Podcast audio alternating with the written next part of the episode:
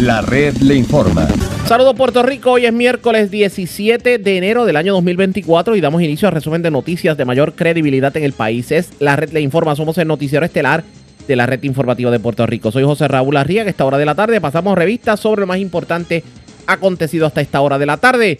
Lo hacemos a través de las emisoras que forman parte de la red que son Cumbre, Éxitos 1530, X61, el 1480, Radio Grito y Red 93 www.redinformativa.net. Señores, las noticias ahora.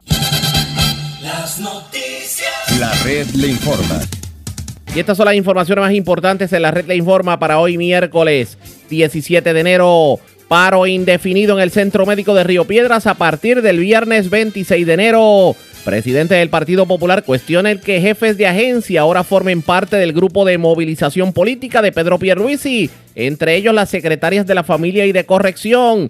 Teme el funcionario que las ejecutivas terminen dejando las agencias que dirigen al garete. Director de Acuden y vicepresidente del PNP en Lares cuestiona el que los candidatos a la alcaldía todavía no hayan hablado sobre sus propuestas. Veremos división nuevamente. Lo discutimos en esta edición legislan para devolverle el bono de Navidad y la aportación de medicamentos a los maestros jubilados. Tembló la tierra anoche, el movimiento fue sentido en casi todo Puerto Rico. Policía se mete al llamado Cerro de Naranjito con un mega operativo, 60 arrestados y más de 200 cargos radicados. Sobre el tema, el gobernador Pedro Pierluisi asegura que tendrá mano dura contra los delincuentes y alcalde de Naranjito Orlando Ortiz ve con buenos ojos el que literalmente hayan limpiado el cerro. Muere joven de 23 años en medio de accidente anoche en carretera del barrio Malpaso de Aguada. Se llevan hasta las almohadas del Pepe Ganga de Atillo, mientras se llevan dinero y mercancía de restaurantenciales. Nuevamente delincuentes asaltan gasolineras en Carolina y Bayamón y arrestan hombre que le entró a navajazos a otro en el casco urbano de Lares. Esta es la red informativa de Puerto Rico.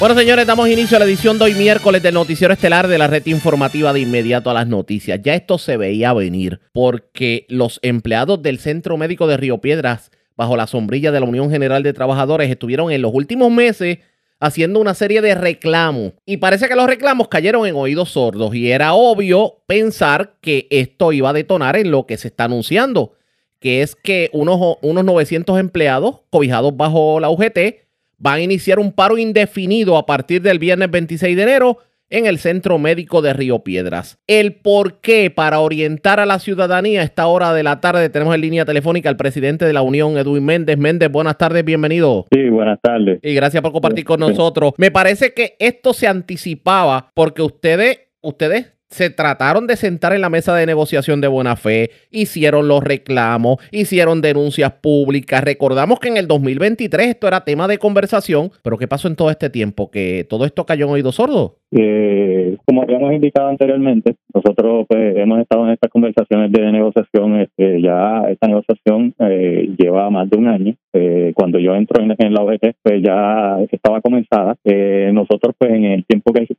entramos hasta el presente, pues hemos tratado de correr esta negociación lo más rápido posible para, conseguir beneficios para los empleados, pero eh, se han firmado algunos artículos, pero en, la parte económica, pues como hemos indicado, hemos tenido pues situaciones con el plan de retribución eh, que no ha sido este atractivo para los empleados. Eh, tenemos unas propuestas que presentamos al patrono para atender en, la parte económica de aumento, bono de Navidad, y, y otras otras áreas que son de económicas, eh, pero como indicamos, son propuestas eh, para una negociación. Nosotros esperamos que el patrón nos enviara una contrapropuesta para eh, llegar a un punto pues, medio que los dos estuviéramos de acuerdo para entonces presentárselo a la Junta, pero eso no sucedió de esa manera.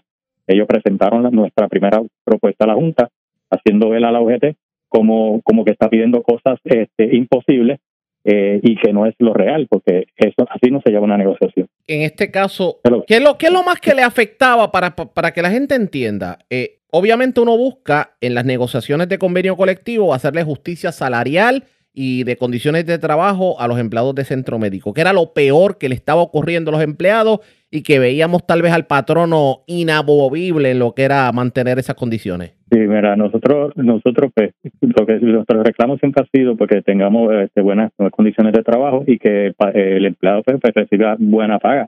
Pues saben que es un hospital terciario y supraterciario a nivel de Puerto Rico, pues no se puede comparar con ningún otro hospital solamente con veteranos por Estados Unidos y la paga que están recibiendo, pues entonces con este plan de clasificación se cogieron unas métricas según lo que ellos dicen, que nosotros no las tenemos este, eh, en evidencia, eh, el área metro. No hay un hospital que pueda comparar con centro médico. Ahora mismo nuestro reclamo con este, este voto de, paro indefinido es por la práctica ilícita, porque entendemos el patrono está negociando de mala fe y, y no, nos, no nos está este, hablando claro.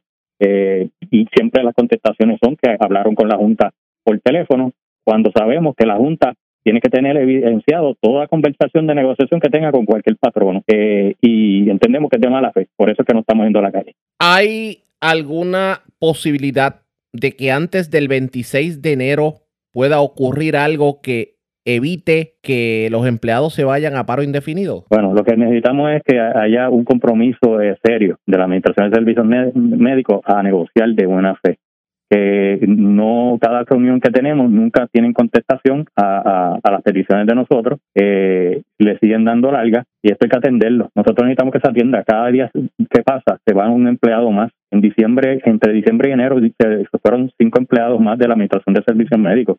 Eh, y ya estaba implementado el plan de retribución. Queremos que se atienda de buena fe la negociación. Entendemos que no es de esa manera que se está llevando, eh, eh, todo es a favor del patrono. Y ellos pues, están este, recostándose de la Junta, todo poniendo a la Junta por en medio, cuando quien tiene que negociar son ellos, y entonces presentarle a la Junta lo que hemos decidido. ¿Qué le ha dicho el patrono? Ahora que, que ustedes anunciaron obviamente el paro, ¿ha habido algún tipo de comunicación reciente con, con el director de ASEM? Nosotros nos reunimos ayer en negociación eh, y fue otro día más eh, sin contestación sobre sobre sobre sobre la propuesta nosotros nos, trajeron pues eh, la comunicación de la junta cuando la que envió el día 3 de enero pues ya nosotros sabíamos que eso iba a pasar ya nos estábamos preparando para esto porque como indica anteriormente esta negociación es de mala fe eh, porque no le están hablando a la Junta claro sobre las peticiones de nosotros.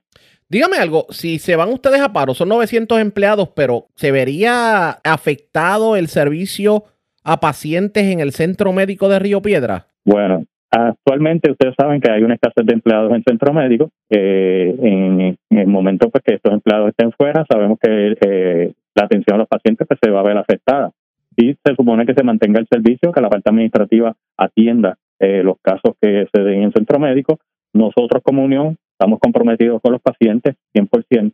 Nosotros vamos a tener un comité en caso de que haya una emergencia que pueda costar vida de algún paciente eh, que sea requerido pues, que el, personal entre, tenemos y vamos a tener un comité para que entre y dé apoyo en ese momento. Luego que se atienda, pues entonces ese personal saldría otra vez a seguir apoyando el paro. ¿Qué tipo de empleados son los que están bajo la sombrilla de UGT en el centro médico para que la gente más o menos entienda la magnitud? Eh, estamos hablando del paro, no es centro médico completo. El centro médico sabemos que compone lo que es este hospital este universitario, pediátrico, oncológico, industrial, todos esos hospitales. Nosotros lo que estamos yéndonos a paro es solamente administración de servicios médicos, ASEM. Ahí lo que se estarían eh, incluyendo en el paro serían empleados de, ingeniería hasta las operaciones, todos los representados por la Unión General de Trabajo. Sí, pero básicamente el grueso de centro médico lo maneja ASEM porque aparte del hospital municipal y aparte de lo que puede ser eh, oncológico y pediátrico, el grueso trabaja bajo la sombrilla de ASEM. Eso es así, eso es así. Sabemos que los casos que llegan por esa emergencia, pues luego que se atienden esa emergencia pasan a hospital universitario. Y ahí es donde ustedes obviamente tienen sus empleados.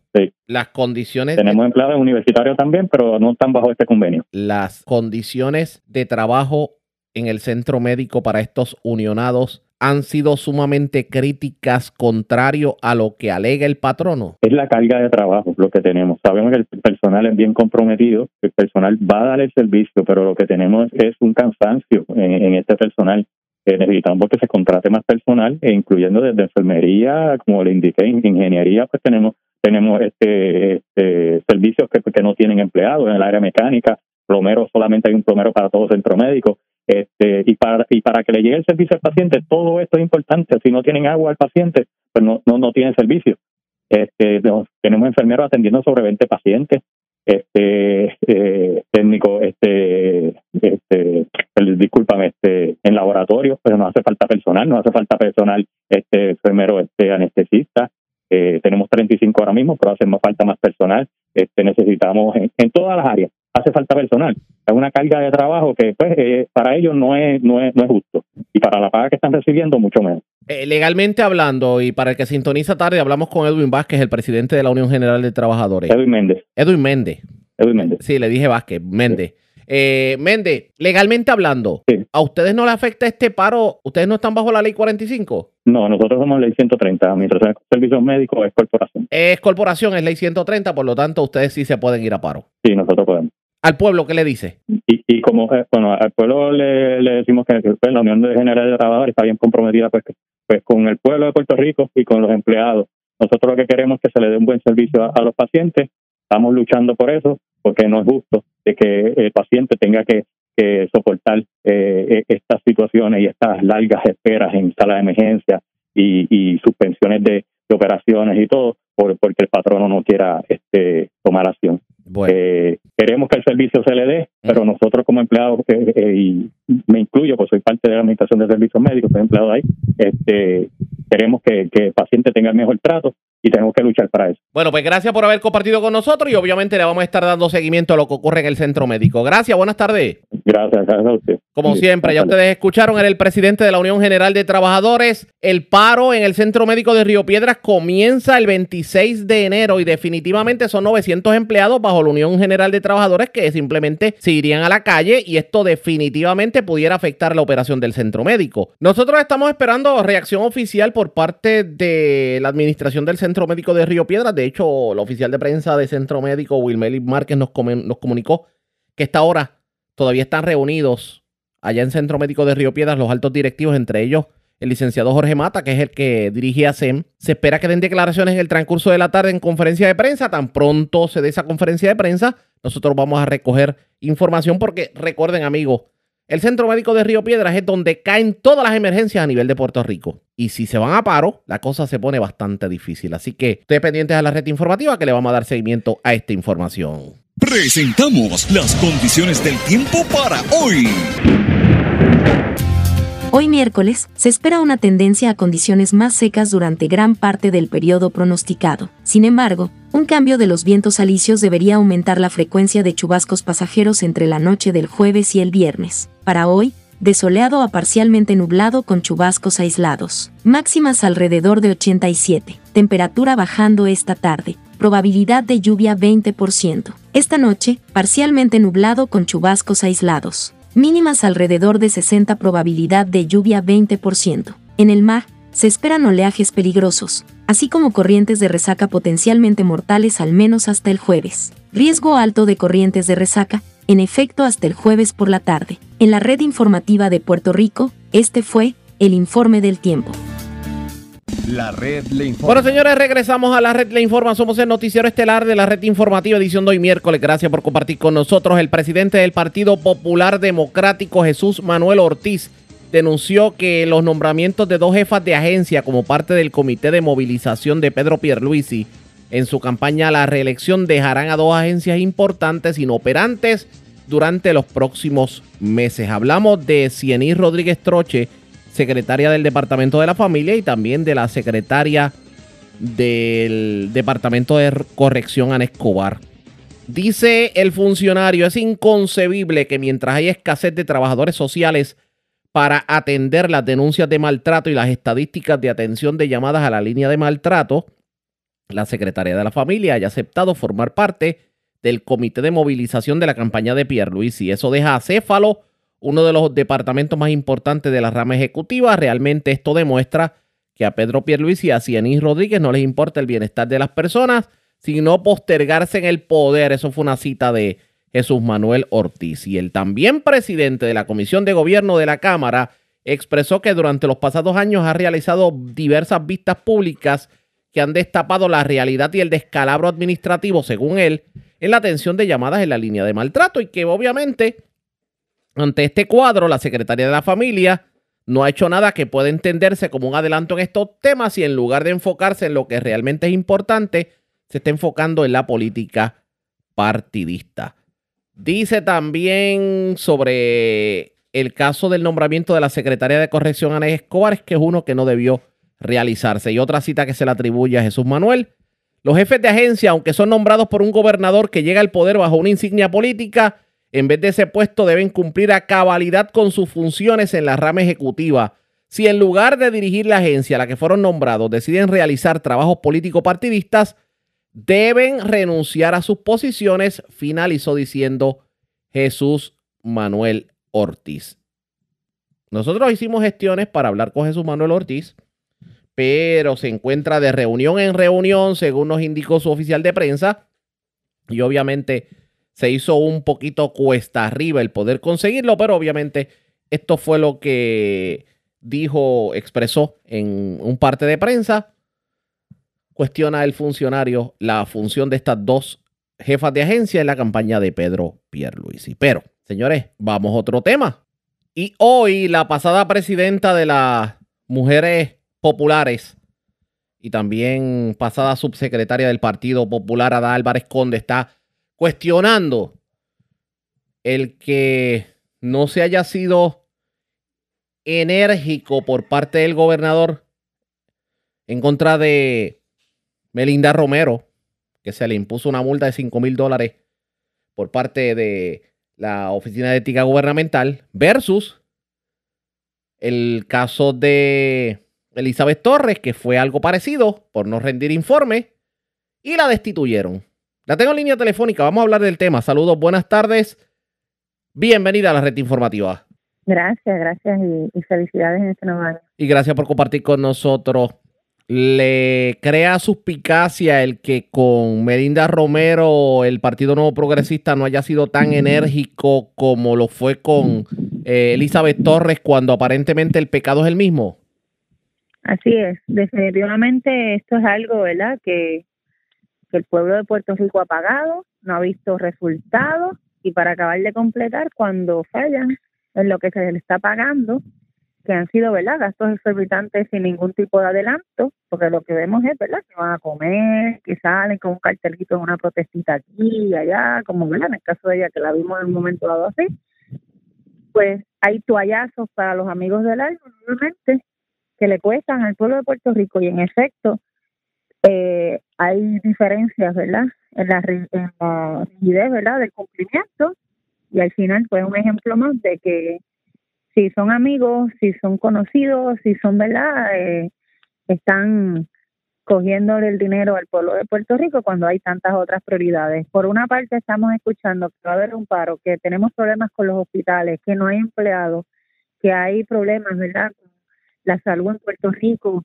tantas cosas, ¿verdad? La salud, la criminalidad, o sea, yo creo que las noticias las sabemos todo pero estamos dejando que gente cobre sin trabajar.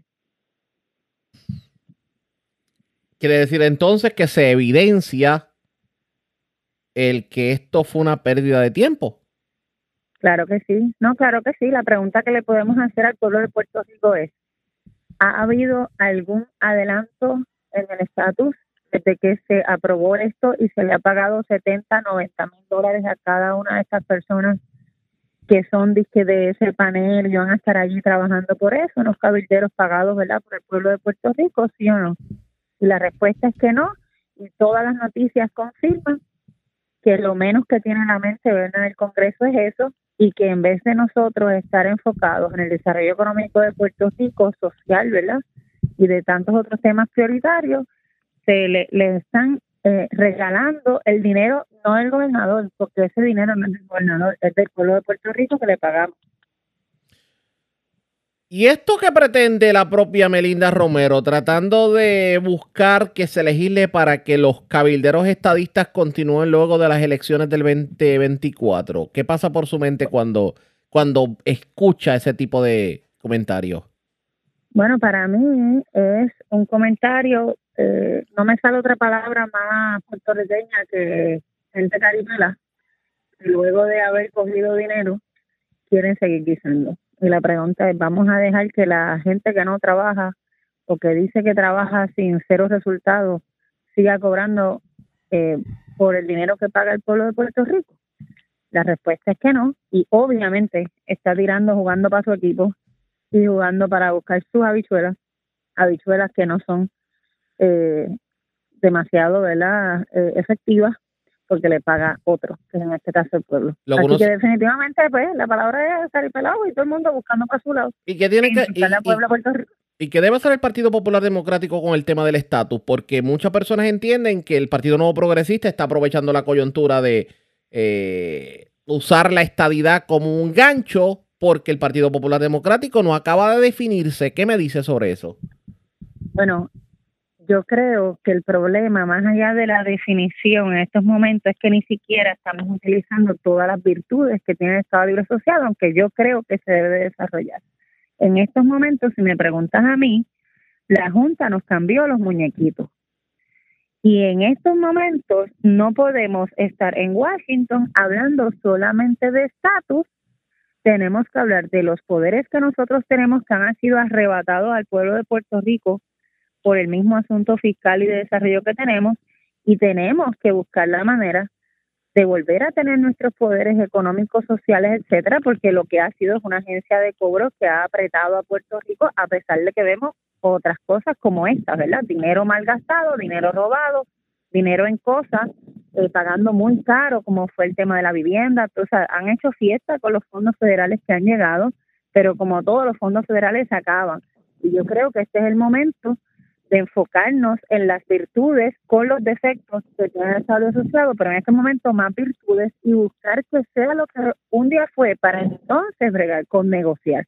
Porque si algo feo ha pasado este cuatrenio y en los pasados que hemos tenido solamente comisionados residentes estadísticos, es que nos han hecho chistes y relajos de que solamente vamos allá a pedir y a mendigar. Y Puerto Rico no es mendigo, Puerto Rico tiene toda la capacidad de echar para adelante, pero nunca va a echar para adelante si para lo único que envían gente a Washington es para hablar de estatus cuando a ellos no les importa. Así que tenemos que hablar de qué yo puedo tener, qué yo puedo desarrollar, qué alianzas puedo hacer, qué, qué concesiones tengo y yo por lo menos como candidata al Senado les puedo garantizar, porque conozco Washington también, he trabajado en Washington DC, que Puerto Rico necesita más gente que haga propuestas en Washington. Y de mi parte, aunque yo aspiro a ser de Puerto Rico, sé que hay unos temas centrales que hay que llevar allá. Es como no. Pues gracias por haber compartido con nosotros. Gracias. Como siempre, la licenciada Ada Álvarez Conde, vamos a la, a la pausa. Cuando regresemos, el jefe de Acuden, Roberto Carlos Pagán, que también es vicepresidente del Partido Nuevo Progresista en Lares, está cuestionando precisamente, fíjense, eso que trae Ada Álvarez Conde, lo cuestiona Roberto Carlos Pagán, pero en el PNP. Que muchos municipios y muchos candidatos han presentado propuestas, pero parecería que para Lares y este sector no se escuchan las propuestas. Es lo próximo, la pausa, regresamos.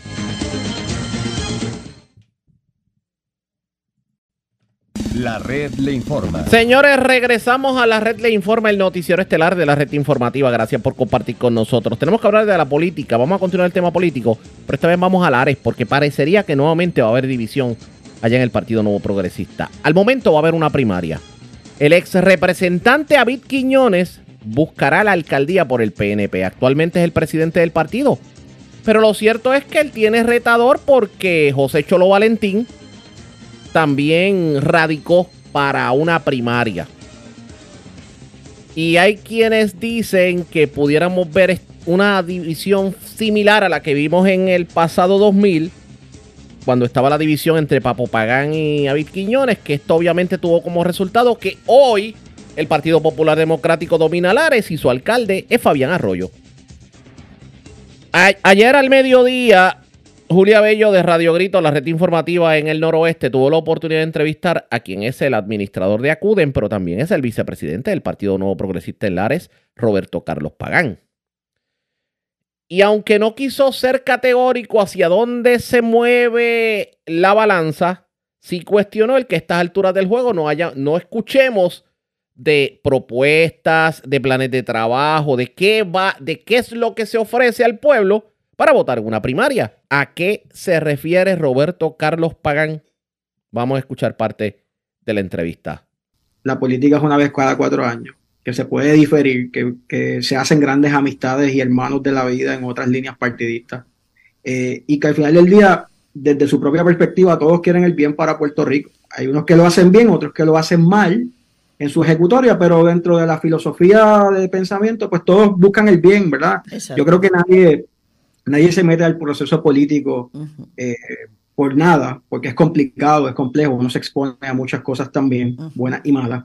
Eh, así que nadie puede someterse a eso sin, sin, querer soñar el bien para, para, para, su pueblo, para su distrito, para, para Puerto Rico. Así que eh, partiendo de eso, pues debo decirte que años atrás quizás te hubiese dicho otra cosa, hoy te digo eh, que sin importar qué pase en las elecciones, ¿verdad? Y ahora lo, lo, digo fuera de línea partidista, ni PNP, Popular, Independentista, no afiliado, la Alianza, Movimiento Victoria Ciudadana, Proyecto de Dignidad. Eso pasa. Y después, pues, pues todos nos vamos a encontrar en la panadería tomando café, allí en el negocio Junior, en el molino, en la barbería, en el supermercado. Pues claro, nos vamos a encontrar allí como buenos hermanos y pues todos nos vamos a saludar otra vez, ¿verdad? Y esto no debe ser un motivo para el cual eh, hayan luchas personales. Todo lo contrario, pues mira, diferimos con respeto, nos abrazamos todos y al otro día, pues mira, volvemos a ser el pueblo normal, cariñoso, empático y, de valores que somos. Eh, yo pienso de esa forma, claro. Yo voy a defender mi postura, como sé que otras personas pues van a defender la suya, y lo haremos con respeto, lo haremos eh, con diálogo y presentando ideas, que yo creo que es el contraste. ¿Por qué?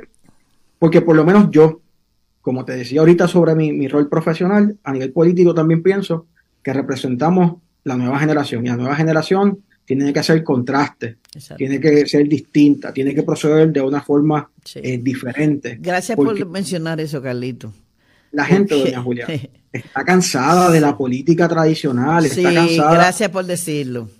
Del dimi direte. Y, y, mira, le voy a dar el mejor ejemplo. Eh, eh, la primaria ahora que hay, yo, ¿verdad? Estoy con el gobernador y vamos a hacer todo lo necesario, ¿verdad? Para, para, para adelantar la causa y la agenda eh, eh, del gobernador. Pero yo tengo grandes amigos y hermanos que, que comulgan eh, con la comisionada residente, que respeto y también es amigo. Y no por eso tiene que haber distancia, no por eso tiene que haber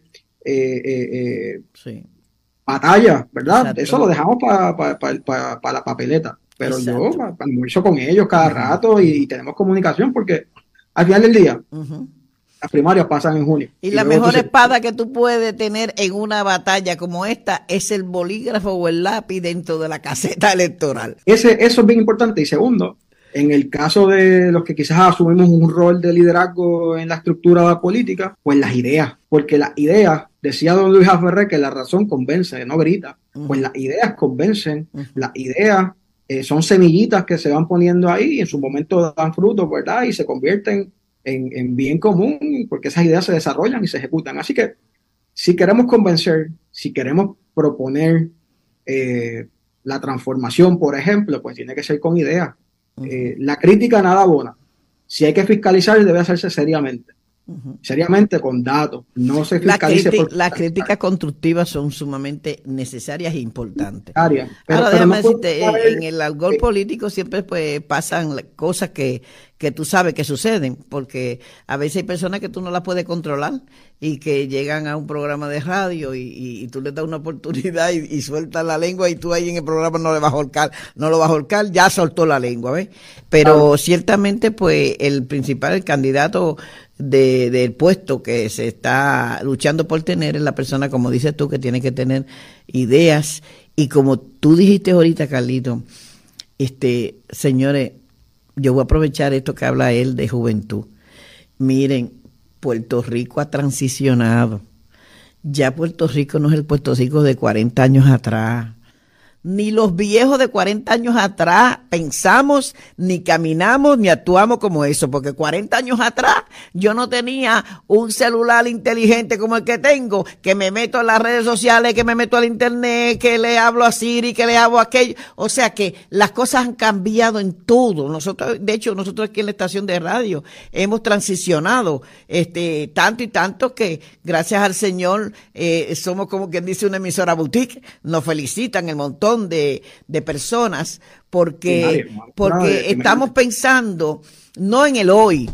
Nosotros no, nuestra meta no es hoy, nuestra meta es lo que viene después de este día, que ese es el reto de cada uno. O sea, no nos quedemos con ideas pequeñas, no nos quedemos pensando en, en un pueblito, vamos a pensar en una nación. Vamos a expandir nuestro, nuestro sueño para cada pueblo, que, que, alcaldes, representantes y senadores van a estar ostentando sus puestos. Deje de estar pensando pequeñito, amplíe su, su visión de lo que usted quiere que sea su pueblo, que no se queden los pueblos vacíos. Como yo he visto tantos pueblos, este, Carlito, que dan pena. Y precisamente, yo, le, yo tengo que decirlo, ¿verdad? Y cuando la, la vez pasada que hablamos, eh, yo le dije que, ¿verdad? Que, que yo iba a decir las cosas como las veía. Y hoy, de todos los candidatos que conozco, alcaldes, a representantes y a senadores, eh, eh, ¿verdad? Nuestra jurisdicción. Yo no veo a nadie hablando de ideas, yo no veo a nadie hablando de creación de empleos, de desarrollo económico, de, repoblación de los cascos urbanos y reactivación de ellos. Yo no veo a nadie hablando de, de, seguridad, de cómo, de cómo logramos, ¿verdad?, que el repunte ecoturístico que tiene nuestra, nuestra, nuestra zona, eh, cómo anclamos a las industrias del café con la actividad económica y actividad de la, economía del visitante. O sea, yo, yo honestamente no veo en estos, en estos momentos un debate eh, saludable que le permita a, nuestro pueblo pues elegir, elegir, Y, claro, yo pues, pues te digo, siempre lo hace mejor, ¿verdad? Eso es, lo trillado, eso es lo que quizás mucha gente me quiere escuchar diciendo en este momento. Claro que sí, lo hacemos mucho mejor muchas veces, otras veces no. Y así que, por eso mi llamado hoy es a que queremos escuchar ideas, es a que queremos escuchar, más allá de criticar de ambos lados, es que la juventud necesita escuchar eh, qué es lo que se está proponiendo para construir.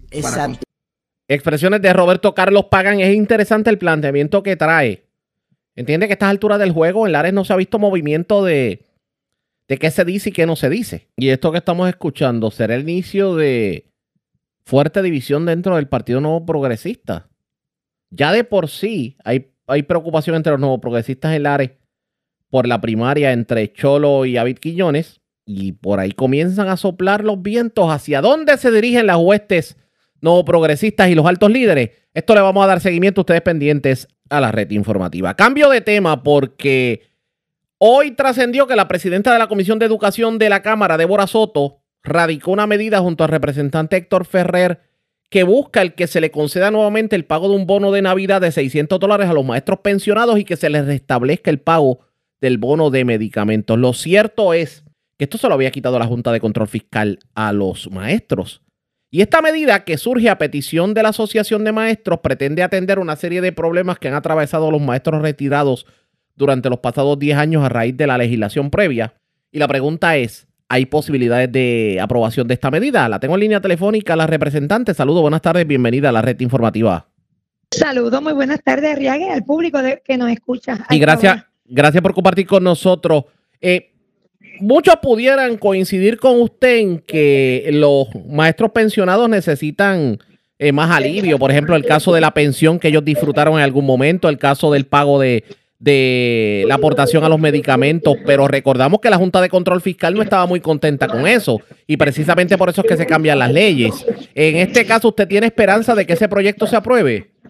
Pues mira, Arriaga, hay algo bien importante.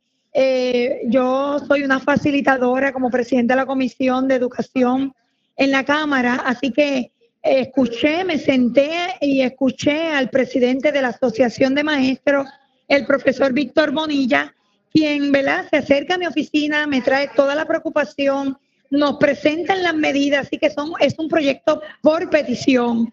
Eh, yo entiendo que este proyecto va a pasar a las manos de la Comisión de Hacienda, que la preside el representante Jesús Santa, y él le dará ¿verdad? paso eh, y estará auscultando todo lo que sea posible. De algo sí estoy segura, hay que hacerle justicia a nuestra gente, a ellos, esos maestros y maestras que fueron los que le dieron, muchos de ellos, más de 30 años al magisterio en Puerto Rico.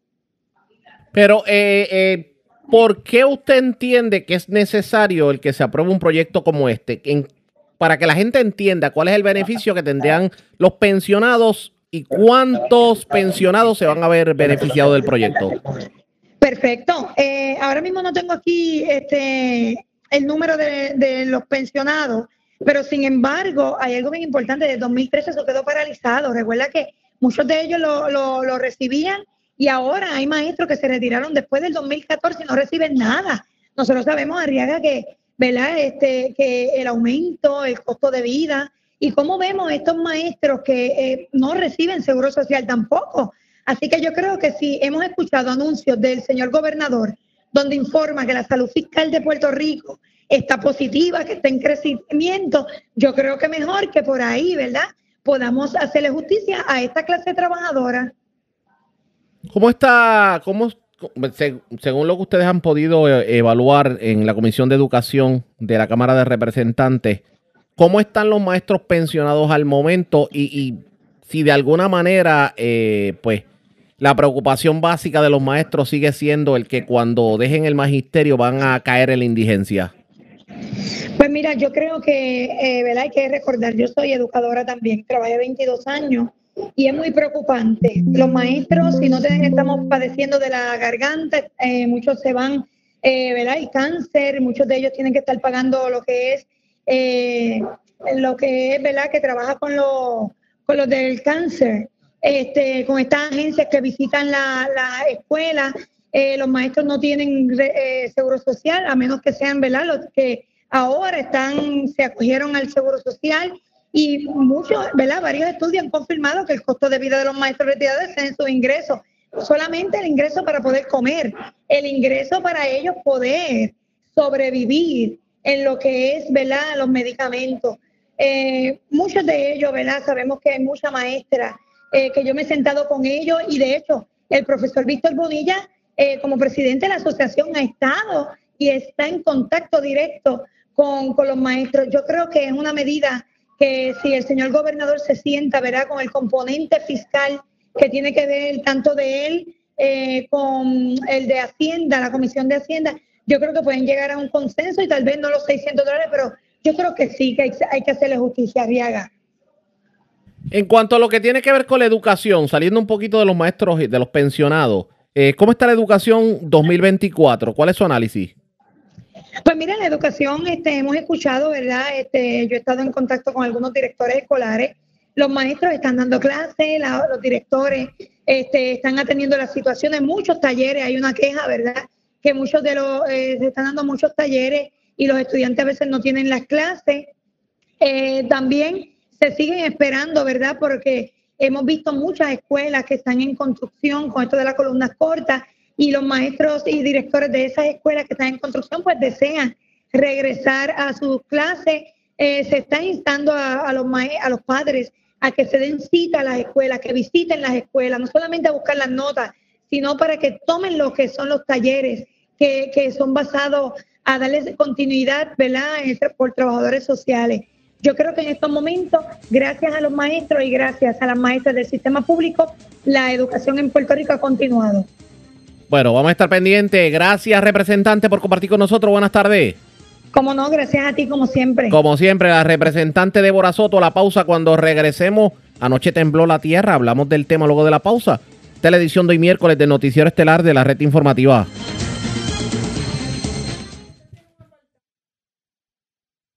La red le informa. Señores, regresamos a la red le informa. Somos el noticiero estelar de la red informativa de Puerto Rico, edición de hoy miércoles. Gracias por compartir con nosotros a eso de las 11 y 14, bueno, 11 y 7 básicamente, de la noche de ayer martes se reportó un movimiento telúrico de 4.41 grados en la escala de Richter, pero como fue de poca profundidad, fue a 2 kilómetros de profundidad, fue sentido en casi todo Puerto Rico. Y obviamente cada vez que tiembla, nos viene ese flashback a la mente de lo que ocurrió en enero del 2020. Sobre el tema, hablamos en la mañana de hoy con el doctor Víctor Huérfano, el jefe de la Red Sísmica de Puerto Rico, y esto fue lo que nos dijo sobre el particular. Pues mira, eh, sí, eso es parte de la rutina. Recuerda que aquí la red sísmica tiene personal 24/7. Ellos están a cargo pues de todo el monitoreo y todos los reportes de la información. Y sí fue una, una madrugada un tanto movida, pero ya estamos un poquito curados de, de este tipo de actividad y pues ha ido, ha ido bajando, ¿no? Todavía recuerdo esos primeros días después de, de la secuencia fue, fue Troya. Pero no, la, la, madrugada estuvo más bien relativamente tranquila, solamente unos seis temblores fue lo que, lo que se reportó durante la madrugada, aparte del evento de las 11 de la noche que fue el, más fuerte. En este caso, eh, el de las 11 de la noche, ¿qué ocurrió? ¿Dónde fue el epicentro y cuán sentido fue? Pues mira, empecemos por la última parte, fue sentido en toda la isla. Tengo reporte de la zona metropolitana y por supuesto de la zona epicentral y la zona central también. Eh, fue una magnitud de 4.4, fue un evento eh, de importancia, ¿no? En el sentido en que al ser tan cerca a la zona poblada, estamos hablando de la zona de la secuencia, mayormente entre Guánica, Yauco, Lajas, en, en esa zona por ahí más o menos. Eh, se siente con una intensidad de 5, lo cual ya lo, lo, cataloga como un evento de importancia. No tengo reportes de daños a este momento y, y manejo de emergencia pues no, no nos ha indicado algún tipo de, de eventualidad debido a este evento sísmico. Eh, puede que no los haya, eh, pero recuerda que ya cuando el evento aumenta su intensidad de, del orden de 5, pues hay que, hay que tener un poquito de, de, de paciencia en, en, lo que manejo de emergencia revisa eh, que toda la información pues sea, sea correcta. Eh, de ocurrir algún daño, que es posible, ¿no? Algún daño muy leve, eh, debe ser muy leve. Nada, nada, nada de preocuparnos de algún daño así particular a la infraestructura por este tipo de, de eventos. Claro, acuérdense que en el área suroeste, en esta zona de la secuencia, pues hay, hay estructuras que vienen debilitadas. Y eso lo que indica es que cualquier eh, vibración, así sea un evento moderado, no debe ser un movimiento supremamente fuerte, pero ya si hay una estructura que venga afectada, que esté débil, pues eso le va a causar mayor problema. Y eso pues es una preocupación que hay en el sentido en que eh, cualquier estructura que tenga ya debilidades, valga la redundancia, estructurales, pues debe ser revisada por un experto en el área de, de estructuras para ver su, su integridad.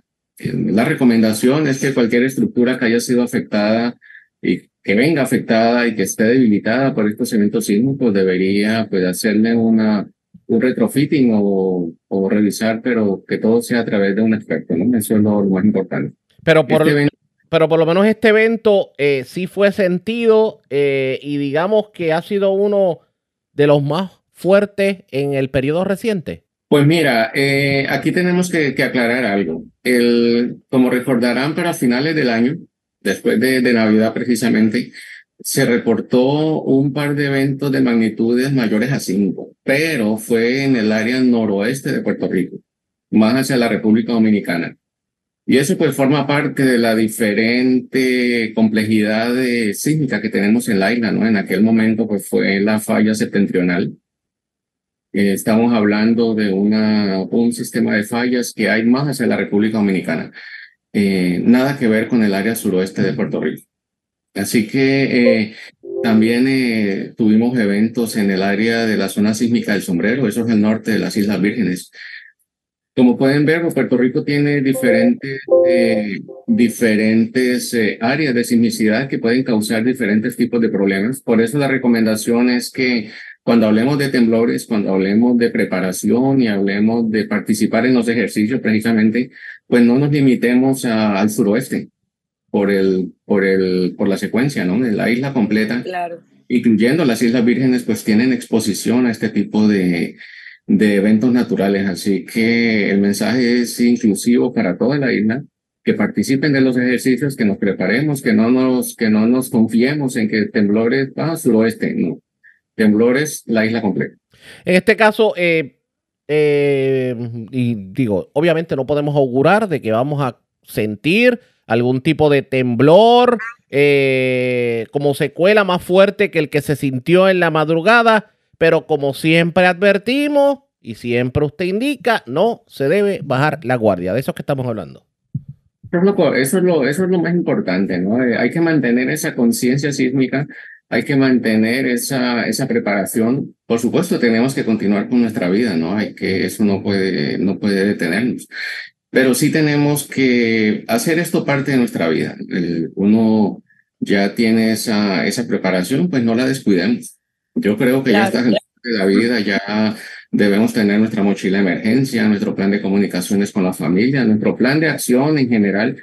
Lo único que hay que hacer es mantenerlo. Recuerda que, por ejemplo, la mochila de emergencia, si no se anda revisando, hay cosas que pueden eh, caducar. Y lo, se mantiene, ¿no? Hagamos esto como parte de nuestra, de nuestra rutina diaria. También conversar acerca de, de este problema, ¿no? Eh, eh, porque es un problema. Y si es un problema, pues tenemos que enfrentarlo. Eso es lo, lo más importante. Y eh, de nuevo, continuar con nuestra vida. Tenemos que elaborar, tenemos que empezar este año con nuevas energías. De hecho, un, un, un próspero año para todos los que nos escuchan, para todos los que nos ven. Y Claro. eh, la pues aquí nosotros cumplimos con nuestro trabajo, que es el de informar, el de recomendar, el de aconsejar y el de dar algunas guías de cómo enfrentar esta problemática. Pero Muchas llamadas, doctor, muchas llamadas le han hecho a usted desde ayer para el día de hoy. ya que si le contara desde fin de año. Pero eso es parte del trabajo, ¿no? Eso, eso es parte de... Quiere decir que entonces todavía la práctica no ha hecho la perfección.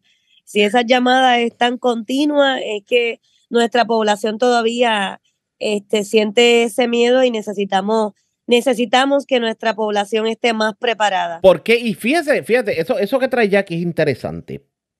¿Por qué Puerto Rico, digo, parecerá pregunta retórica, pero hay que hacerla. ¿Por qué Puerto Rico le tendrá tanto temor a los temblores contrario a otras jurisdicciones? No, déjeme decirle que, que los temblores eh, causan pánico en todo el mundo. Eh, y no es solamente en Puerto Rico. O sea, he tenido la oportunidad de, eh, gracias a Dios, ¿verdad?, de, de visitar muchos sitios y en todo lado hay sus preocupaciones. No, yo, enti- yo entiendo ese punto y perdone que es inter... natural, Yo entiendo el es punto. natural, es natural, o sea, el usted, el, el nosotros estar en nuestra casa, en nuestra, en nuestro sofá preferido y que eso se empiece a menear, pues eso, eso no es normal. No, Y eso. como por más preparado que uno esté, siempre va, por lo menos va, va, va, va a ponerse alerta. Vamos a Y ponerlo es- entonces de esta forma. Puerto Rico tiene ahora un poquito de más conciencia de lo que son los temblores y tal vez por eso se preocupa más. Oh, sí, definitivamente, sí. Yo llevo en esto, ¿cuánto? Bueno, es que empecé muy joven, pero ya llevo sobre 30 años aquí laborando en el Colegio de Mayagüez. Eh, y la, la prepara, la concientización, empecemos por ahí, pues eh, nada que ver. Eh, Eso fue ayer. Sí, eso fue ayer, sí.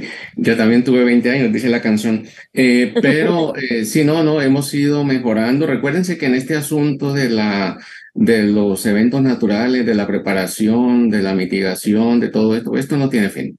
Esto es un, un continuo, el estarnos preparando, el estar mejorando estas prácticas. Mira, eh, Chile es un buen ejemplo. Allá tenemos generaciones Exacto. enteras que han ido eh, preparándose, trabajando, y ellos cada vez que tienen un evento y que son más a menudo, y eventos muy superiores en potencia a los nuestros, cada vez que ocurre un evento siempre hay algo que aprender, porque nadie está completamente preparado en ninguna parte del mundo, ni Japón. Mira, en Japón eh, ocurre un evento hace poco.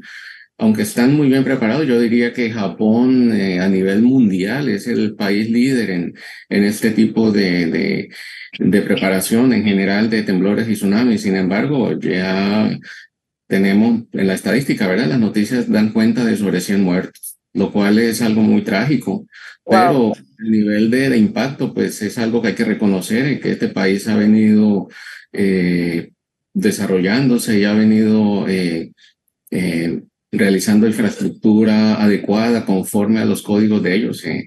Nosotros pues vamos en esa línea. Lo que yo quisiera algún día, algún día es poder decir, ok, que ocurre el temblor, ocurrió el temblor, pasó el temblor, fue un minuto y seguimos andando y no pasó nada.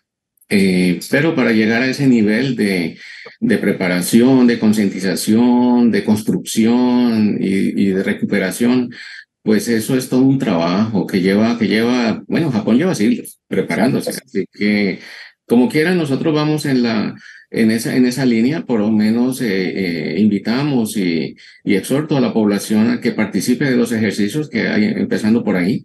Ya en marzo tenemos el ejercicio de tsunamis, que eso ya mismo, el tiempo va tan rápido.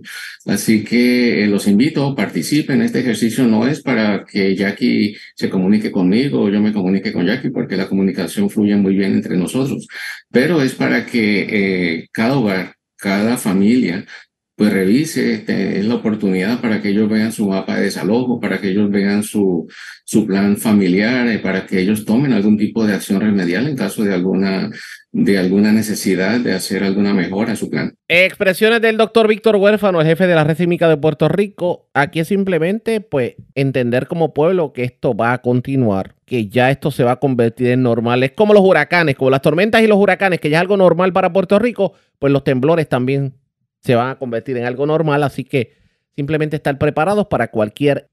La red le informa. Nosotros nos vamos a una pausa, identificamos nuestra cadena de emisoras en todo Puerto Rico y cuando regresemos vamos a asuntos policíacos porque hoy las autoridades llevaron a cabo un operativo en donde arrestaron, bueno, sobre 60 personas, más de 200 órdenes de arresto y fue en varios puntos de Puerto Rico, pero el grueso de los arrestos se dio en el Cerro de Naranjito y hubo conferencia de prensa por parte del gobernador, el comisionado de la policía, el secretario de justicia y el jefe de seguridad pública. Vamos a ver qué ocurrió en la conferencia de prensa. Además, tomando en cuenta de que Naranjito fue uno de los sitios donde más se arrestó personas y se desarticularon organizaciones criminales, ¿qué tuvo que decir el alcalde de Naranjito sobre el particular? Lo discutimos luego de la pausa. Y también, señores, anoche tembló y muchas personas lo sintieron, el movimiento telúrico. De eso vamos a estar hablando en nuestra segunda hora de programación. A la pausa identificamos la cadena. Regresamos en breve en esta edición de hoy, miércoles del noticiero estelar de la red informativa. La red le informa. Señores, iniciamos nuestra segunda hora de programación. El resumen de noticias de mayor credibilidad en el país es la red le informa. Somos el noticiero estelar de la red informativa de Puerto Rico, edición de hoy miércoles 17 de enero. Vamos a continuar pasando revista sobre lo más importante acontecido y lo hacemos a través de las emisoras que forman parte de la red, que son Cumbre, Éxitos 1530, el 1480X61, Radio Grito y Red 93, www.redinformativa.net. Señores, las noticias ahora. Las noticias. La red le informa. Y estas son las informaciones más importantes en la red le informa para hoy miércoles 17 de enero. Paro indefinido en el Centro Médico de Río Piedras a partir del viernes 26 de enero. Presidente del Partido Popular cuestiona el que jefes de agencia ahora formen parte del grupo de movilización política de Pedro Pierluisi, entre ellos las secretarias de la familia y de corrección. Teme el funcionario que las ejecutivas terminen dejando las agencias que dirigen al garete. Director de Acuden y vicepresidente del PNP en Lares cuestiona el que los candidatos a la alcaldía todavía no hayan hablado sobre sus propuestas. Veremos división nuevamente. Lo discutimos en esta edición. Legislan para devolverle el bono de Navidad y la aportación de medicamentos a los maestros jubilados. Tembló la tierra anoche, el movimiento fue sentido en casi todo Puerto Rico. Policía se mete al llamado Cerro de Naranjito con un mega operativo, 60 arrestados y más de 200 cargos radicados. Sobre el tema, el gobernador Pedro Pierluisi asegura que tendrá mano dura contra los delincuentes y alcalde de Naranjito Orlando Ortiz ve con buenos ojos el que literalmente hayan limpiado el cerro. Muere joven de 23 años en medio de accidente anoche en carretera del barrio Malpaso de Aguada. Se llevan hasta las almohadas del Pepe Ganga de Atillo, mientras se llevan dinero y mercancía de restaurantenciales. Nuevamente delincuentes asaltan gasolineras en Carolina y Bayamón y arrestan hombre que le entró a navajazos a otro en el casco urbano de Lares. Esta es la red informativa de Puerto Rico. Señores, damos inicio a la segunda hora de programación en Noticiero Estelar de la red informativa de inmediato a las noticias. La policía de Puerto Rico diligenció 60 órdenes de arresto en la madrugada de hoy en diferentes lugares de la zona metropolitana y central, pero el grueso del operativo se concentró en el llamado Cerro de Naranjito. Y esto contra sujetos de alto perfil criminal y grupos vinculados al narcotráfico y la venta de armas ilegales. Hoy hubo conferencia de prensa sobre esta intervención por parte del jefe de la policía Antonio López Figueroa, el secretario de Justicia Domingo Emanueli, el gobernador Pedro Pierluisi y el jefe de Seguridad Pública Alexis Torres. ¿Qué ocurrió en la conferencia de prensa? Vamos a escuchar. En ausencia contra personas de alto perfil criminal y contra grupos dedicados al narcotráfico y a la venta de armas ilegales, que incluyen un mes trabajando desde mediados del año pasado trabajando estos casos por conducto de las diferentes divisiones de drogas, inteligencia y otras unidades de la policía adscritas a la eh, superintendencia auxiliar de operaciones especiales y con el apoyo total de la División de Crimen Organizado del Departamento de Justicia. En estos operativos se busca desmantelar todas las modalidades de las organizaciones criminales que trafican drogas por medio de los puntos de venta tradicionales y de otras formas de mercadeo de las sustancias controladas y de armas ilegales. De hecho, la Superintendencia Auxiliar de Operaciones Especiales del negociado de la policía ha sido clave para estas gestiones. Esta superintendencia agrupa todas las áreas investigativas de la Policía de Puerto Rico y así logra un intercambio de información más ágil y efectivo que produce intervenciones de este tipo. Y luego, el comisionado Antonio López y nuestro secretario de Justicia proveo un par de detalles. Entiendo que el operativo ha abarcado 20 municipios. Eh, tenemos 63 personas a ser arrestadas, 12 eh, féminas, 51 hombres. Eh, y el costo de la compra de evidencia que, se ha llevado a cabo eh, como parte de este operativo asciende a 254 mil dólares. Estamos hablando de tanto armas ilegales.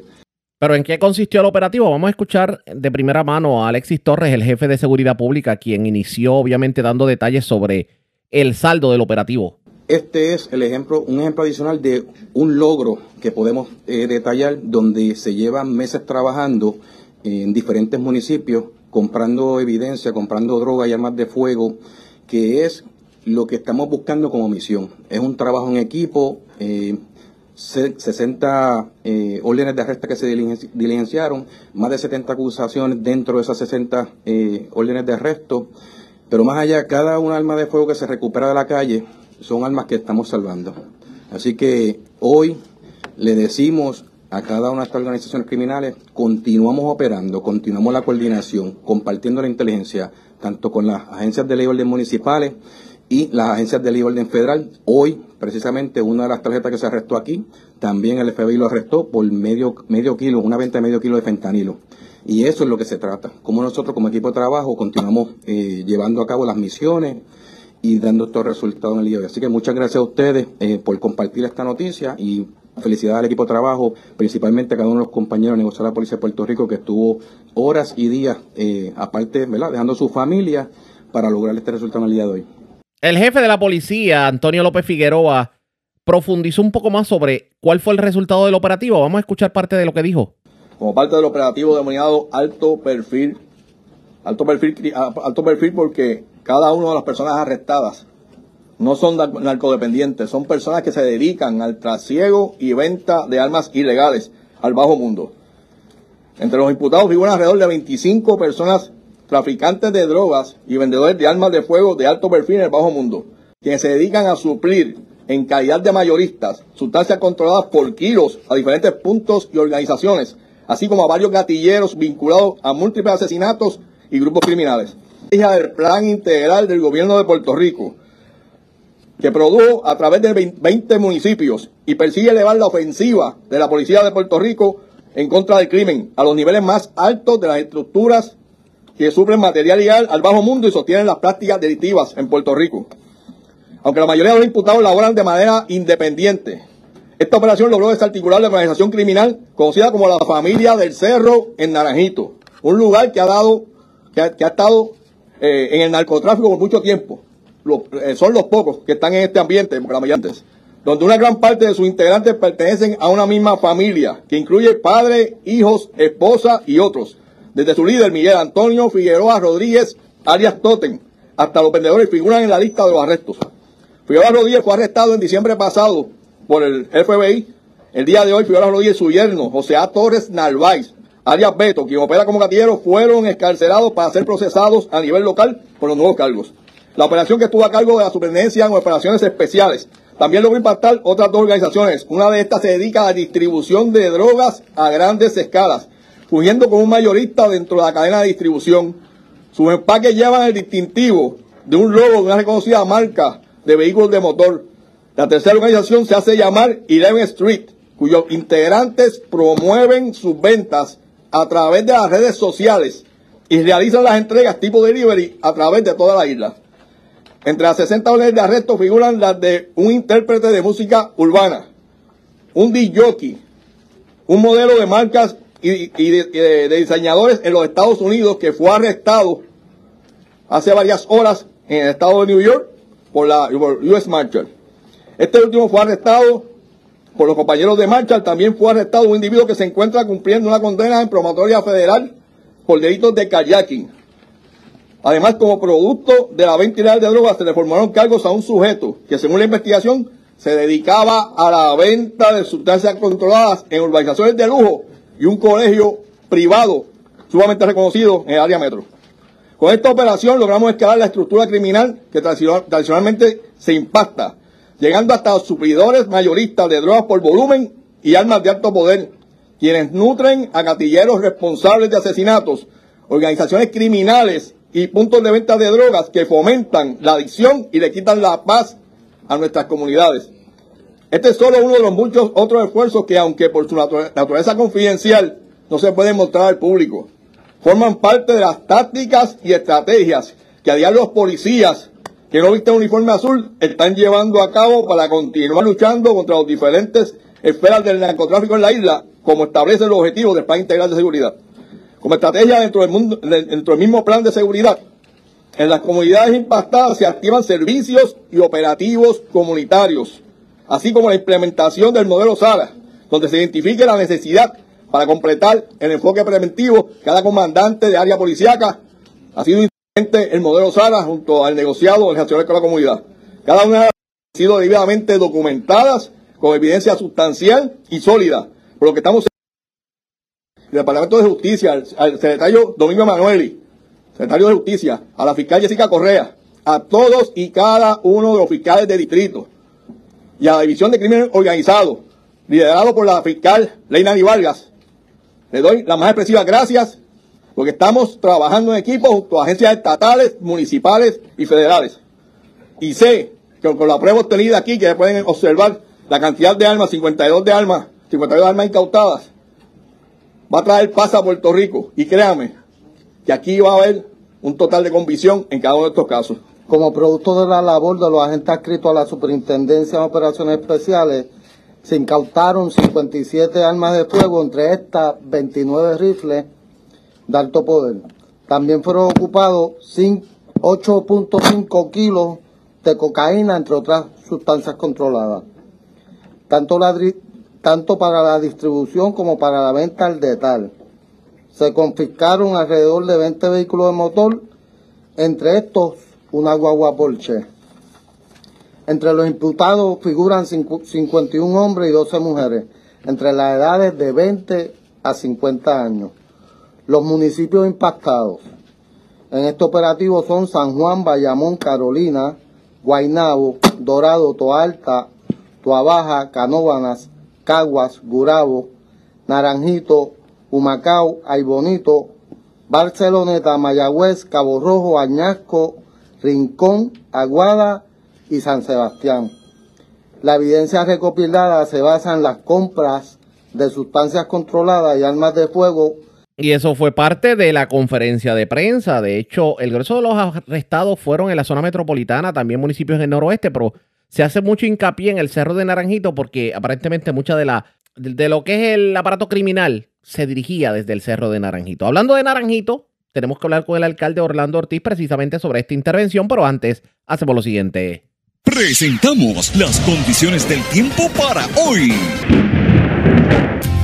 Hoy miércoles, se espera una tendencia a condiciones más secas durante gran parte del periodo pronosticado. Sin embargo, un cambio de los vientos alisios debería aumentar la frecuencia de chubascos pasajeros entre la noche del jueves y el viernes. Para hoy, de soleado a parcialmente nublado con chubascos aislados. Máximas alrededor de 87. Temperatura bajando esta tarde. Probabilidad de lluvia 20%. Esta noche, parcialmente nublado con chubascos aislados mínimas alrededor de 60 probabilidad de lluvia 20%. En el mar, se esperan oleajes peligrosos, así como corrientes de resaca potencialmente mortales al menos hasta el jueves. Riesgo alto de corrientes de resaca, en efecto hasta el jueves por la tarde. En la red informativa de Puerto Rico, este fue el informe del tiempo.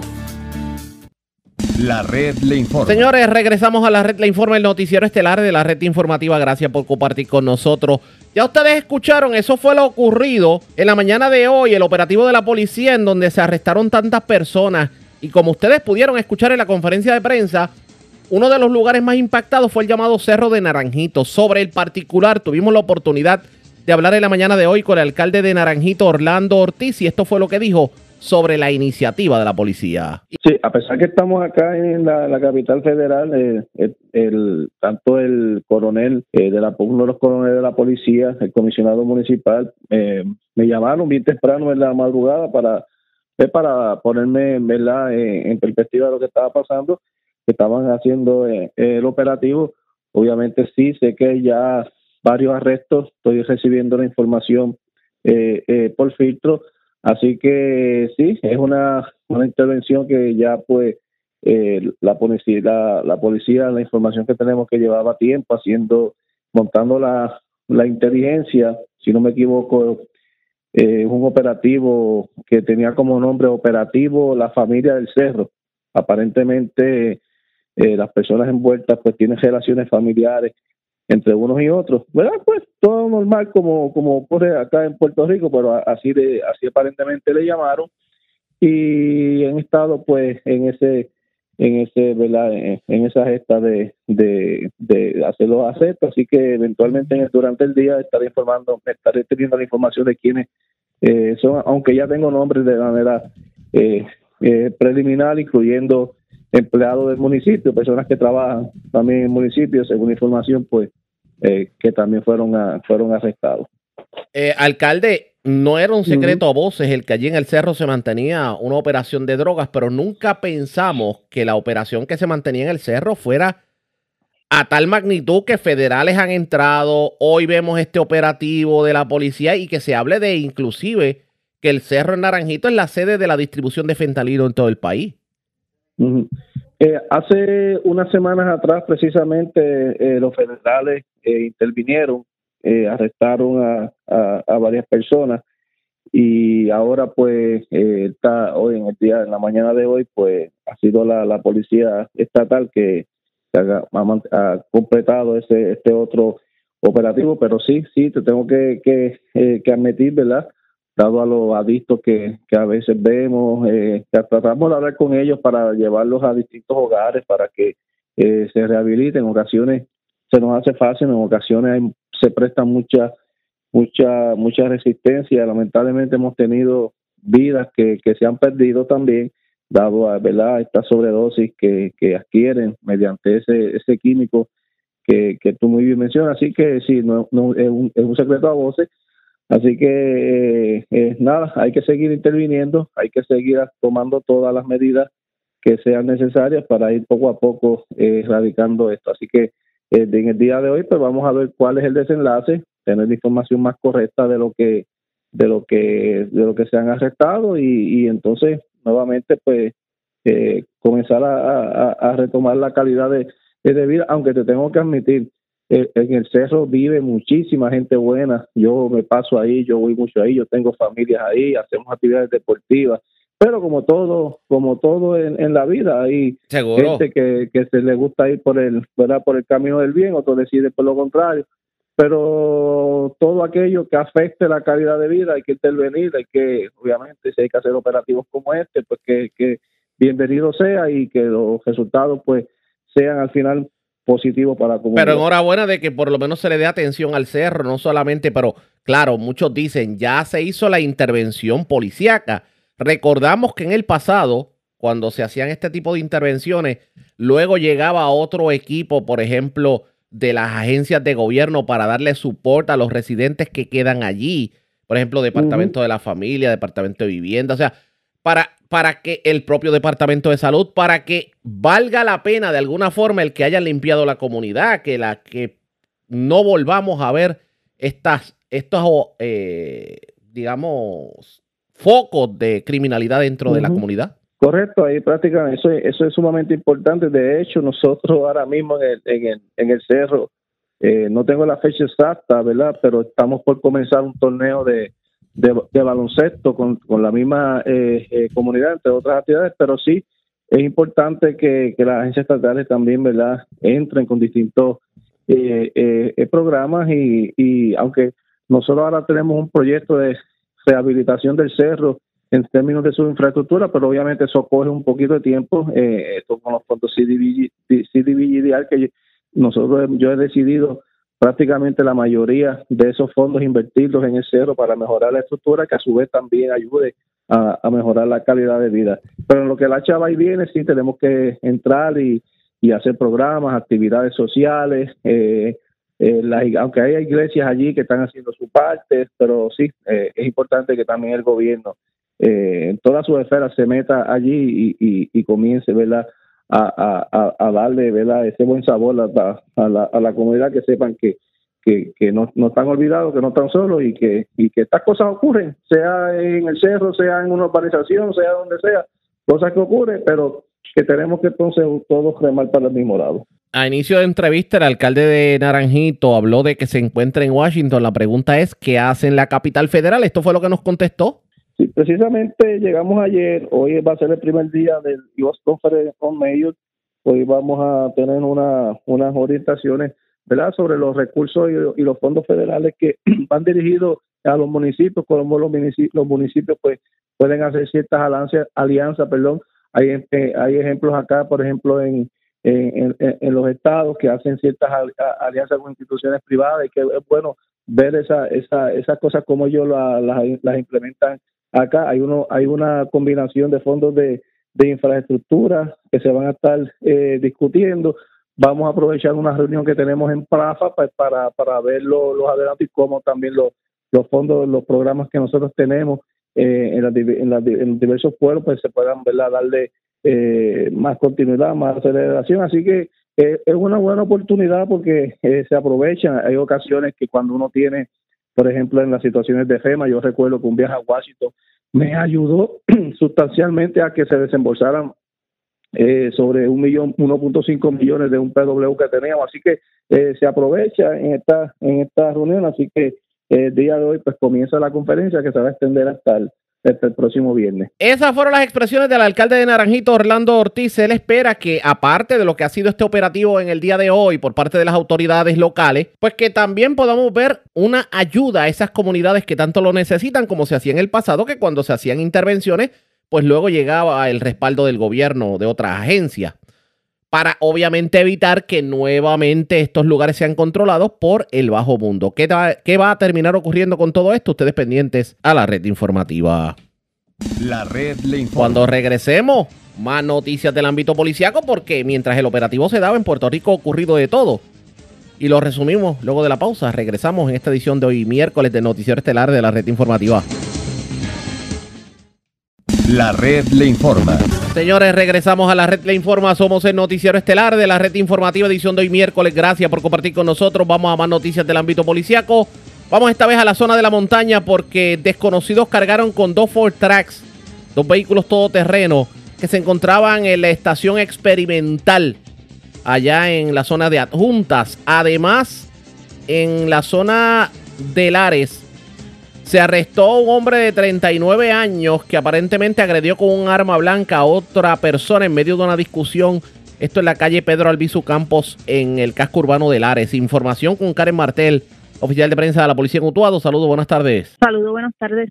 Agentes del negociado de la Policía de Puerto Rico investigaron un escalamiento reportado en horas de la mañana de ayer en la carretera 525 en el kilómetro 2.5 en el barrio Limaní en Ajuntas.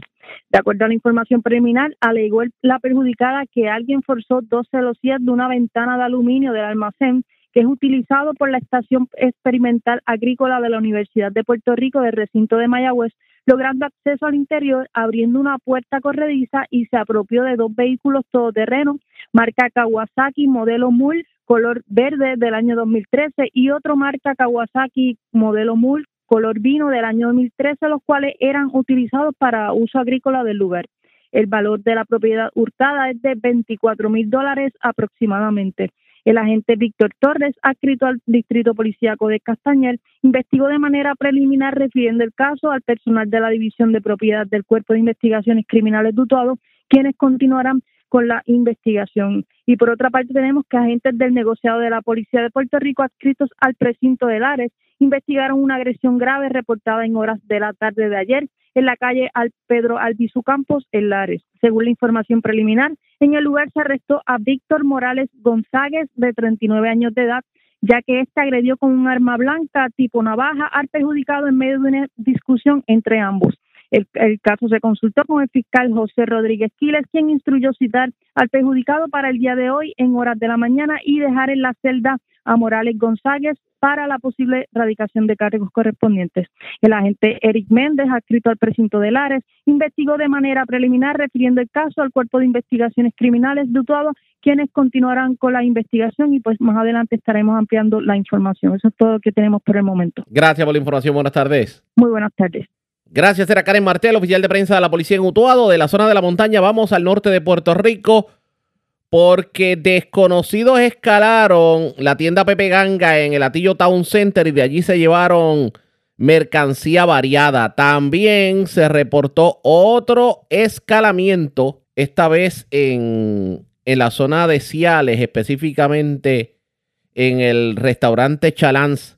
De allí se llevaron dinero de la caja registradora y pues provocaron daños, obviamente, los amigos de los ajenos al tratar de entrar a la estructura. También se arrestaron varias personas, esto en medio de operativos de la policía, específicamente arrestaron a dos jóvenes con sustancias controladas, una de ellas fue en el residencial Zorrilla de Manatí y la otra en el residencial Sierra Verdecía de Ciales. Es Mayra Ortiz, oficial de prensa de la policía en Arecibo, quien nos trae detalles en vivo. Saludos, buenas tardes. Buenas tardes. ¿Qué información tenemos? Se reportó un escalamiento ayer en horas de la noche en la tienda Pepe Ganga, la cual ubica en el barrio Pueblo, Atillo South Center, en el pueblo de Atillo. Según informa el querellante, que alguien rompió el candado del almacén, el cual ubica en la parte posterior de dicho negocio, logrando acceso al interior, apropiándose de cuatro bocinas, almohadas, ropa de cama, un Osterizer y una tostadora marca Oster, la, la de color plateada investiga la agente Ernesto Avilés del negociador de la Policía de Puerto Rico, adscrito al distrito de Atillo. relacionado a este caso, se arrestaron a dos individuos. Se consultó el caso con el fiscal Ramón Allende Sánchez de la Fiscalía de Arecibo, quien ordenó dejarlo en la celda para hoy erradicarle los cargos correspondientes. También se reportó otro escalamiento ayer en horas de la mañana en el restaurante Chalán el cual ubica en la carretera 149 en el kilómetro 11 en el pueblo de Ciales, según informa el querellante, que alguien rompió el cristal de la puerta al lado norte del restaurante, logrando acceso al interior, apropiándose de 100 dólares de la caja registradora. También le causaron daño a la misma. Los daños fueron estimados en 300 dólares investiga la agente Félix Ortiz del distrito de Ciales y continúa con la investigación la División de Delitos contra la Propiedad del Cuerpo de Investigaciones Criminales del área de Arecibo. También agentes adscritos a la División de Droga del área de Arecibo realizaron en la tarde de ayer un plan de trabajo de vigilancia y corroboración para varios puntos de sustancias controladas que operan en el área. En el residencial Enrique Zorrilla, en el pueblo de Manatí, se logró el arresto de Ángel Figueroa Toledo, de 28 años. A él se le ocupó 20 bolsas de marihuana, tres envases de marihuana, nueve bolsas de cocaína, 63 de heroína y 413 dólares en efectivo.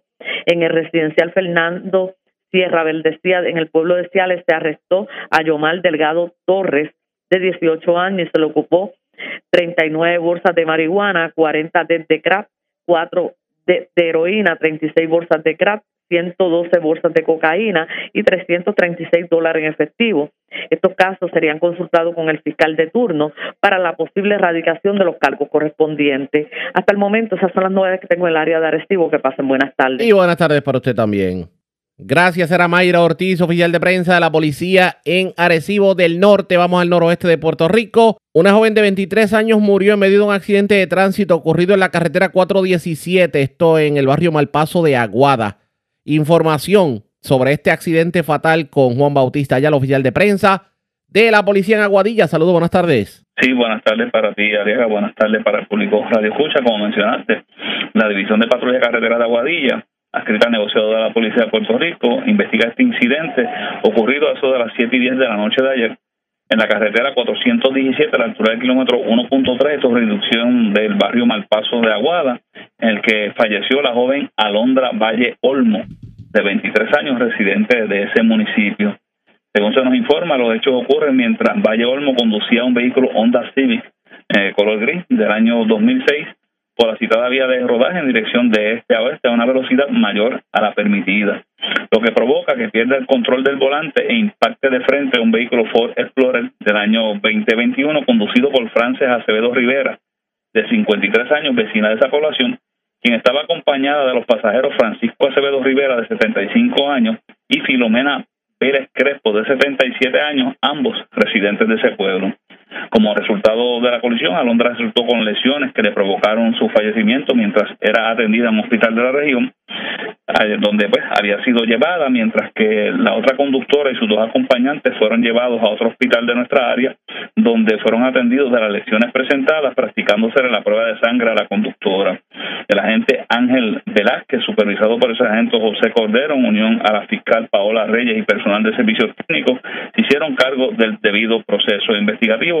Nuestras condolencias a los familiares de la joven Alondra Valle Olmo. Gracias por la información. Buenas tardes. Buenas tardes. Gracias, era Juan Bautista, ya la oficial de prensa de la policía en Aguadilla, de la zona noroeste. Vamos al noreste de Puerto Rico, porque desconocidos escalaron una residencia en la urbanización Villa Carolina. De allí cargaron con un joyero de madera con pulseras, cadenas y pantallas en oro. También se reportaron dos incidentes violentos. Uno ocurrió en Canóbanas y el otro ocurrió en Carolina. En el caso de Canóbanas, eh, en el barrio Las Lomas, en, el barrio Las Lomas en Canóbanas. Ayer en la noche, aparentemente una persona que iba transitando por la 186 le impactaron el vehículo, pero se bajó otra persona del vehículo y lo agredió. En el caso de Carolina, de la agresión que se reportó en, en Carolina, esto ocurrió en, eh, en, un condominio de Carolina, aparentemente una persona que resultó herida con un arma blanca. Información con Iliana Echevarría, oficial de prensa de la policía en el cuartel general. Saludos, buenas tardes. Saludos, muy buenas tardes a todos. La información que tenemos es que un escalamiento fue reportado a eso de las 10 y 53 de la noche de ayer. Hechos ocurridos en una residencia ubicada en la urbanización Villa Carolina del mencionado municipio. Según el informe preliminar, manifestó Cristalia Borrero al llegar a su hogar encontró que una de las cabezas de sus joyeros se encontraban en el suelo. Al cerrar el portón, se percató que lo habían forzado y que alguien obtuvo acceso al interior. Una vez allí, la persona se apropió de un joyero de madera que en su interior contenía pulseras, cadenas y pantallas de oro. La querellante no valoró la propiedad hurtada. La agente Jasmine Díaz, del negociado de la Policía de Puerto Rico, adscrita al precinto de Carolina Norte y Oeste, se hizo cargo de la investigación.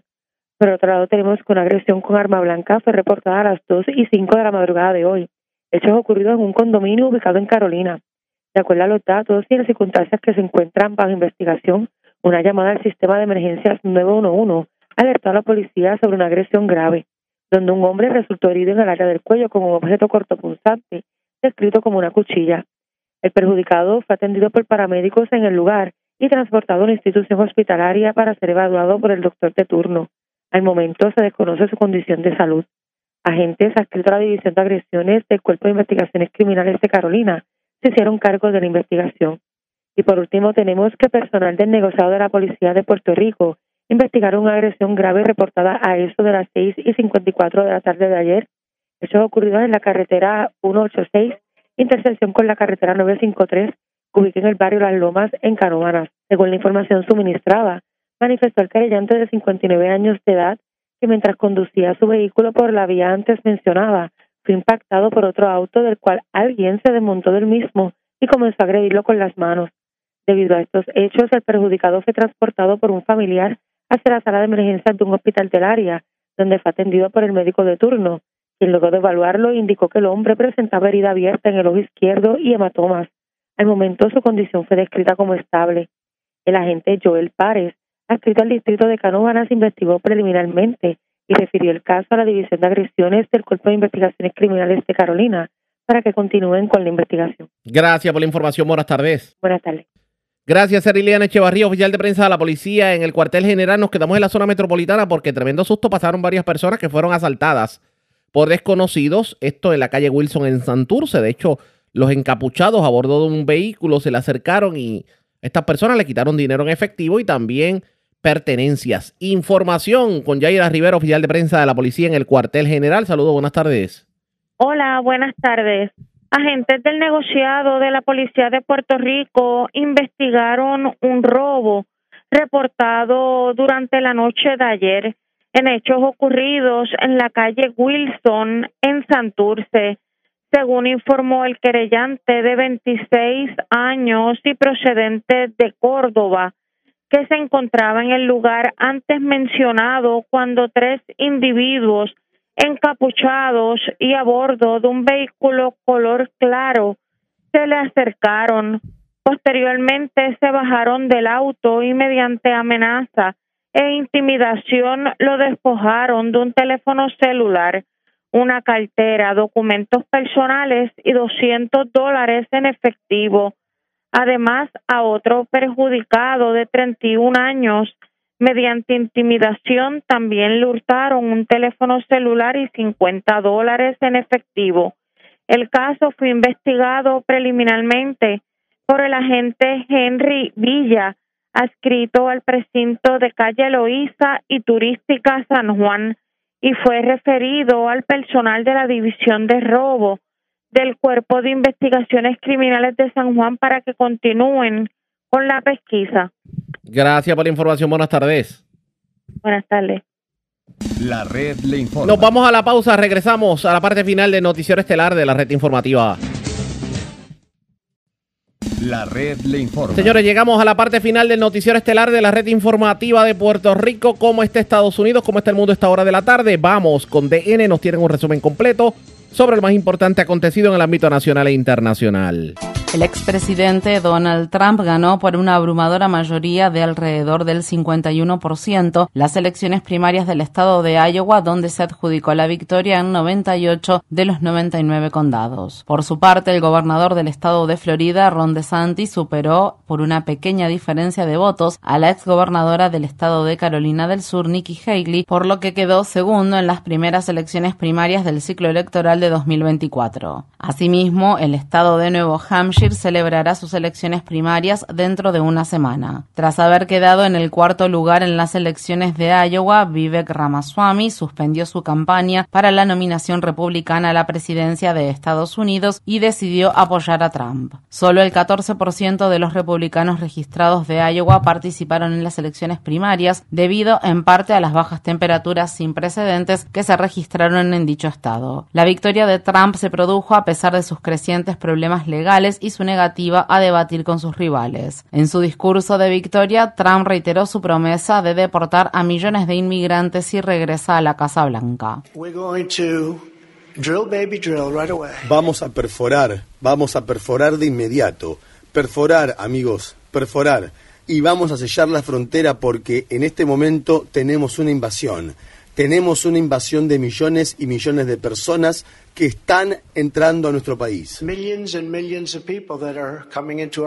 Estas fueron las palabras expresadas por Donald Trump cuando habló desde Iowa. Este martes, el expresidente volverá a los tribunales de Nueva York para dar inicio al segundo juicio por difamación que la escritora Erin Carroll presentó en su contra. En el primer juicio, Trump fue acusado de haber agredido sexualmente a la escritora neoyorquina en la década de 1990 y luego difamarla. En mayo, un jurado condenó al expresidente a pagar 5 millones de dólares a Erin Carroll. En este nuevo juicio, un jurado diferente determinará si Trump le deberá pagar más dinero a la demandante por otros actos de difamación. Los bombardeos y el bloqueo que Israel está llevando a cabo en la franja de Gaza cumplen este martes 102 días. Las autoridades sanitarias de Palestina dicen que en las últimas 24 horas los ataques israelíes contra Gaza se han cobrado la vida de 158 civiles, lo que eleva el número de muertos a más de 24.000, entre los cuales hay más de 10.000 niños y niñas. El domingo el presidente Biden emitió un comunicado para conmemorar los 100 días desde que el grupo Hamas llevó a cabo sus ataques del 7 de octubre. En el comunicado, Biden condenó a Hamas por seguir manteniendo cautivos a más de un centenar de rehenes, sin embargo no mencionó las decenas de miles de palestinos que han perdido la vida, han resultado heridos o se han visto obligados a abandonar sus hogares debido a los ataques indiscriminados de Israel. Este fin de semana se celebraron en todo el mundo importantes manifestaciones para pedir un alto el fuego en la franja de Gaza. En la ciudad de Washington, D.C., los organizadores dijeron que unas 400.000 personas participaron en una marcha que se llevó a cabo el sábado. La manifestación se celebró apenas dos días después de que Sudáfrica presentara ante la Corte Internacional de Justicia de La Haya su histórica demanda por genocidio contra Israel. Entre los oradores de la manifestación del sábado se encontraba el candidato presidencial independiente Cornel West.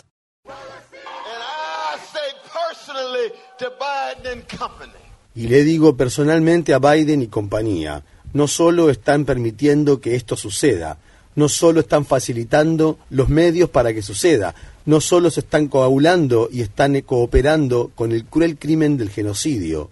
Eso los convierte a ustedes mismos en criminales de guerra. Deberían sentirse avergonzados. ¿Quiénes creen que somos? ¿Creen que pueden suprimir el amor que sentimos por nuestros hermanos y hermanas palestinos? No, se equivocaron de personas.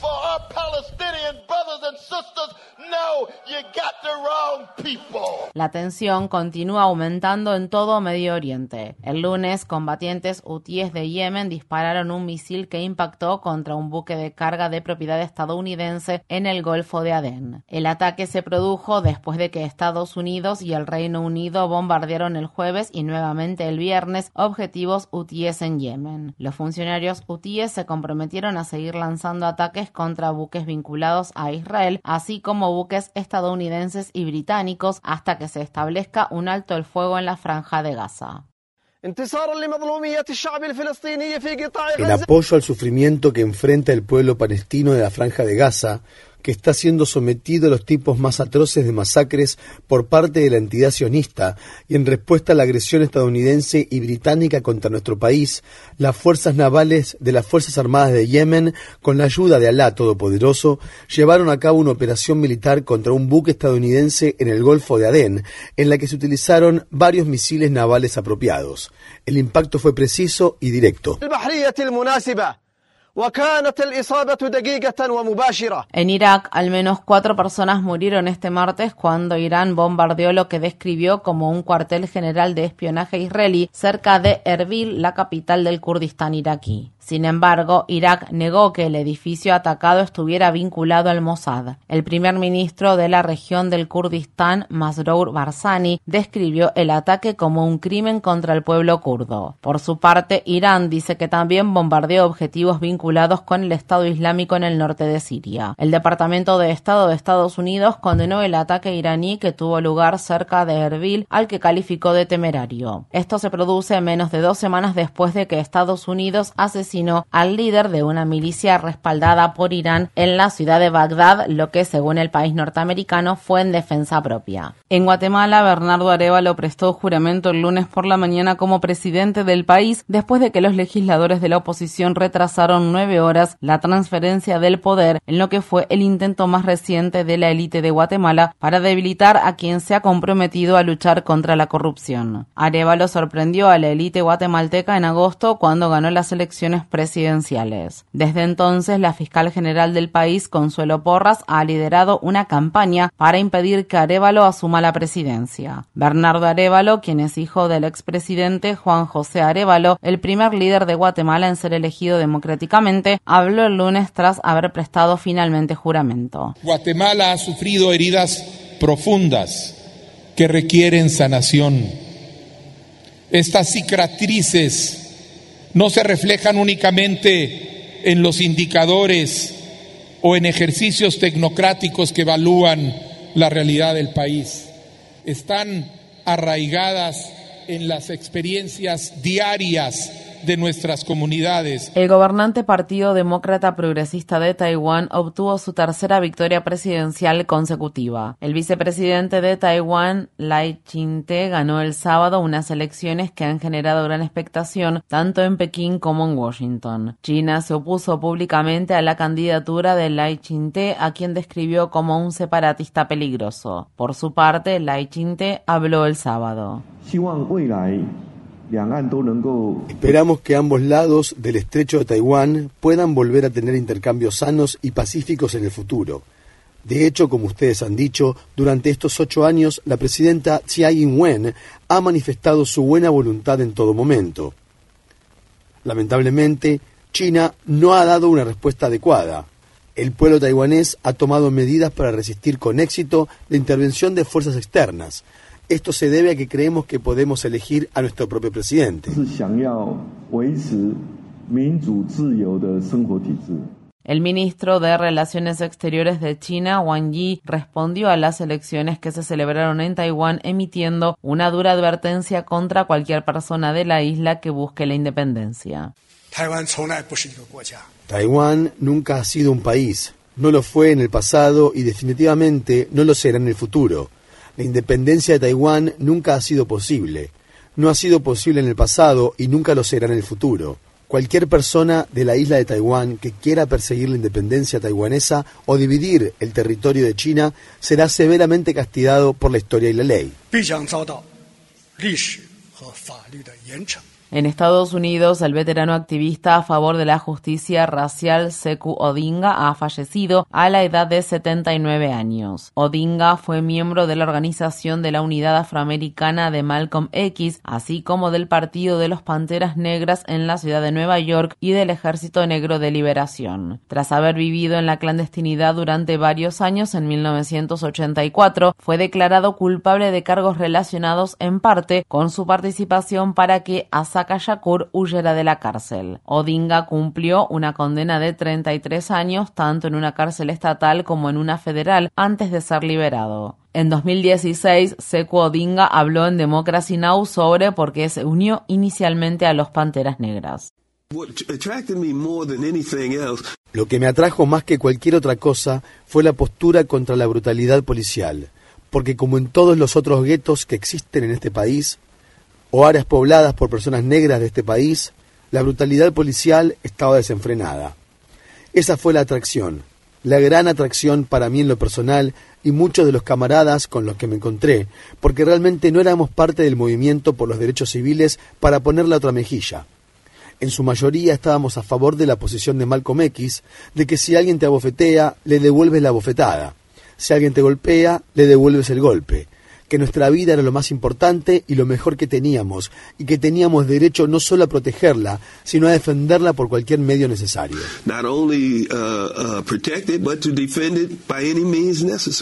Estas fueron las palabras expresadas por el activista a favor de la justicia racial Seku Odinga cuando habló en 2016 en Democracy Now! La red le informa. Bueno, señores, enganchamos los guantes. Regresamos mañana jueves a la hora acostumbrada cuando nuevamente a través de Cumbre de Éxitos 1530 del 1480 de X61 de Radio Grito y de Red 93, que son las emisoras que forman parte de la red informativa. Le vamos a hallar a ustedes el resumen de noticias de mayor credibilidad en el país. Hasta entonces, que la pasen bien.